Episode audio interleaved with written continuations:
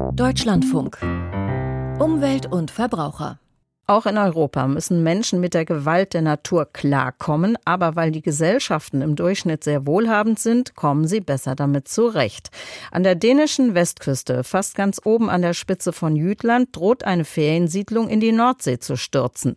Aber wenn genug Geld da ist, lässt sich auch das lösen. Christian Stichler berichtet.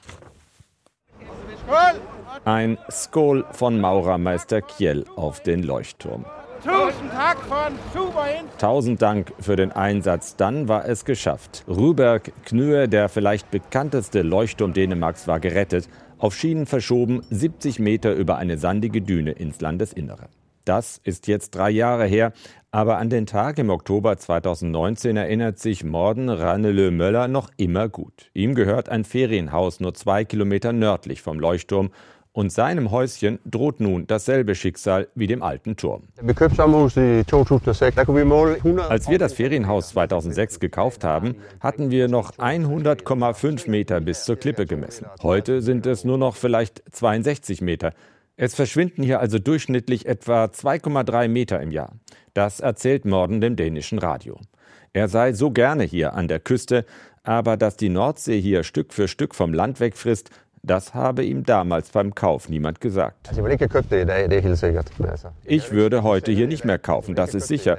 Aber ich kann mein Haus auch nicht wirklich verkaufen. Immerhin darf Morden sein Haus noch bewohnen. Andere, die noch dichter an der Klippe stehen, sind von den Behörden bereits gesperrt worden. Das Ufer mit Beton oder schweren Steinen besser befestigen? Ausgeschlossen, denn die Häuser stehen in einem Natura 2000 Schutzgebiet und da ist so etwas untersagt.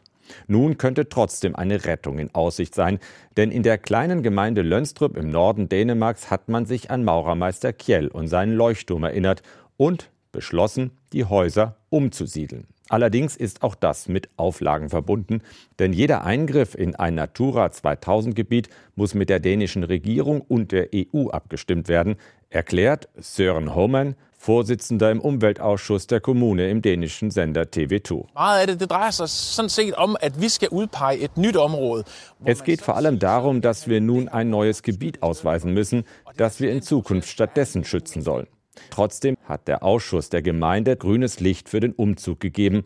Ein neuer Platz ist auch schon gefunden. Es soll rund drei Kilometer in Richtung Süden gehen, ebenfalls an die Steilküste, die sich dort aber sichern lässt. Heine Messen, dessen Haus ebenfalls vom Absturz bedroht ist, ist erleichtert, auch wenn eine endgültige Entscheidung noch aussteht. Kun håbe.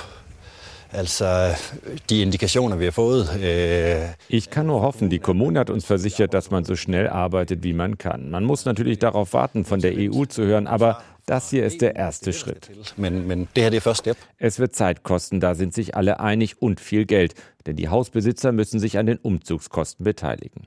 Aber Bürgermeister Søren Smelbo treiben ganz andere Sorgen um. Man könne schließlich nicht das gesamte Dorf umziehen. Deshalb müsse man bald damit anfangen, die Küstenlinie tatsächlich zu verstärken, denn sonst droht irgendwann sein ganzer Ort in der Nordsee zu verschwinden.